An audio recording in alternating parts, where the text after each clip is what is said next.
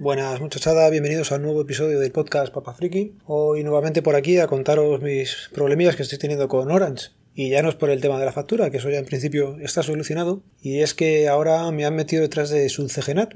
Me di cuenta de ello el sábado pasado al ir a enseñarle a un amigo cómo tenía configurado la Raspberry Pi y todas las cosas que, he ido instalando en ella. Ya sabéis, eh, tema de la VPN, el, el Home Assistant para controlar el NetAdmo y todas estas cosillas. Pues bien, cuando no consigo entrar a través de la aplicación OpenVPN para Android, que es la que tengo configurada, se pueden deber a dos cosas. O bien que ya no accedo al router porque el DIN DNS, eh, la aplicación que uso para actualizar mi IP pública, se haya desconfigurado, que en principio lleva bastante tiempo sin desconfigurarse, con lo cual imaginaba que eso no podría ser, que se hubiera ido la luz en casa, o lo que me temía, y es que me habían metido detrás de CGNAT miré los correos que me manda el router eh, a la cuenta que tengo asociada y me di cuenta de que ya me habían puesto una IP de rango 6. Esto quiere decir que mi IP pública ya no era solamente para mí, sino que la tengo compartida por varios clientes de Orange. Esto implica, pues básicamente a la hora de navegar y cosas de esas, no hay ningún problema. El problema viene cuando tienes que abrir puertos en el router. En este caso solamente tengo puertos abiertos para el tema de la OpenVPN, que está montado en la Raspberry Pi. Pero como ya digo, al compartir mi IP pública con otros usuarios, pues ya no te dejan acceder correctamente. A la hora de navegar detrás del CGNAT no hay ningún problema. Tú vas a poder acceder a las páginas y no vas a tener ninguna complicación. Puedes descargar por torrent como estaba haciendo estos días sin haberme dado cuenta, eh, sin ningún problema. Si tienes montado un FTP, por ejemplo en la Raspberry Pi o en algún servidor NAS, no vas a poder llegar ni a él, ni si estás mostrando una página web, vas a poder acceder a ella. Vale, pues cuando ya mm, comprobé a través del correo, como os he dicho, que estaba con UIP versión 6 y sabiendo cómo funciona Orange, pues empecé a buscar solución.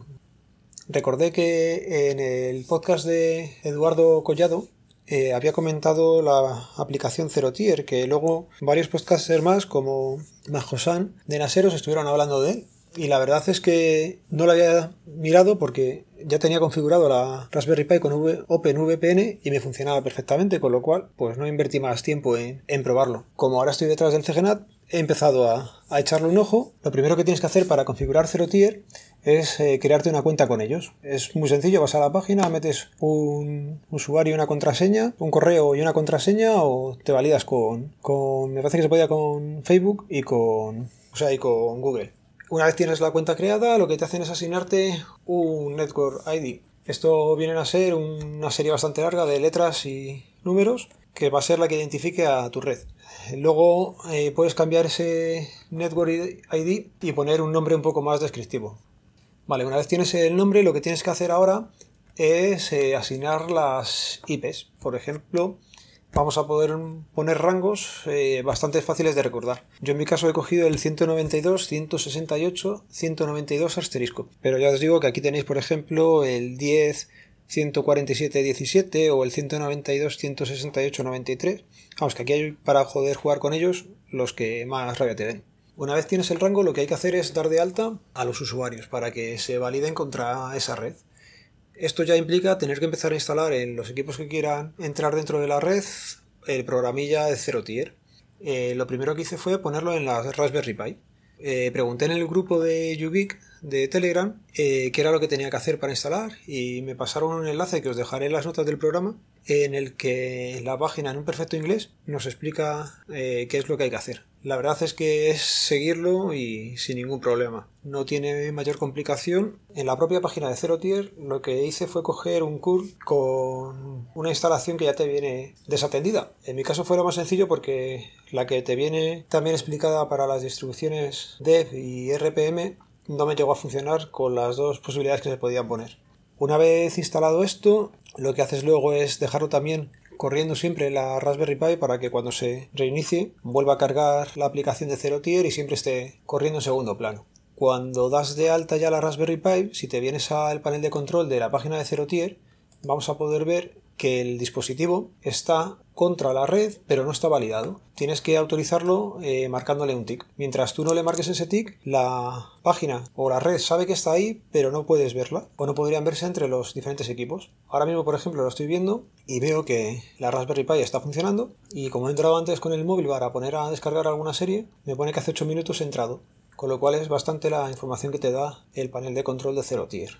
Otra cosa que se puede hacer es eh, manejar las IPs. Para manejar las IPs, por ejemplo, Dentro del rango que hemos comentado antes, del 192, 168, 192, yo a la Raspberry Pi le he asignado eh, la misma IP que tiene fija en mi red de casa, en este caso la 120. ¿Qué consigo con ello? Cuando entre siempre me acuerde que la 120 es la IP fija de la Raspberry Pi. Eh, después de poner la Raspberry lo que hice fue poner el móvil. Eh, le instalé en el Pixel la aplicación de Zero Tier está en la propia Play Store, o sea que no hay que hacer nada raro. Y básicamente lo único que tienes que decirle a la aplicación de Zero Tier es dar de alta el número de, del Network ID y decirle que quieres usar datos. Y ya está. Con esos dos parámetros, cuando entras, eh, te queda a la espera de que autorices, como hemos dicho antes y como hicimos con la Raspberry, el Pixel en mi caso. Una vez le marcas el tick de que está autorizado, pues ya puedo conectarme a, la Raspberry Pi como hacía antiguamente. ¿Qué consigo con esto? ¿Y qué es lo que tengo que hacer ahora? Pues he conseguido no tener ningún puerto abierto del router, porque tampoco conseguía mucho ahora tras el CGNAT, porque ya no podía llegar nadie. Así que desinstalaré eh, la aplicación, programa de PVPN de la Raspberry Pi y cerraré del router el puerto. ¿Ventajas, inconvenientes de este sistema?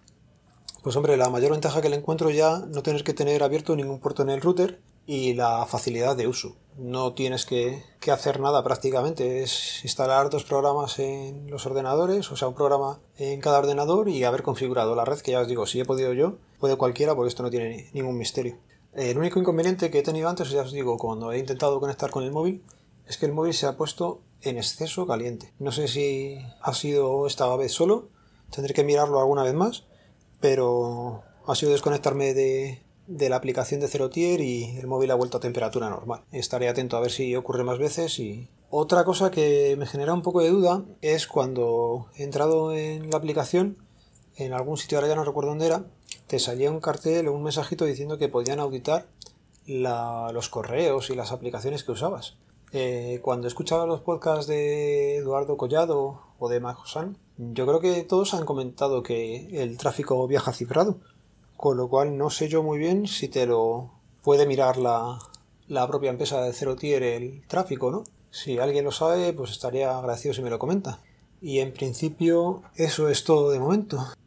Os voy a comentar también que he tenido que borrar algún episodio antiguo de Spreaker. Pues he llegado ya a las 5 horas que deja como máximo el plan básico, que es el que tengo, Así que si queréis oír ahí ya los episodios de que grabé con Monos del Espacio eh, de invitado, no, ya no van a estar ahí. Como eso se pueden conseguir por diferentes sitios y eran una hora y hora y media cada uno, pues he liberado espacio para tener en, en Spreaker. Aunque casi prefiero que lo escuchéis el podcast si podéis por el feed de FeedBurners, que es ese que funciona bien y, y no hay problema de alojamiento.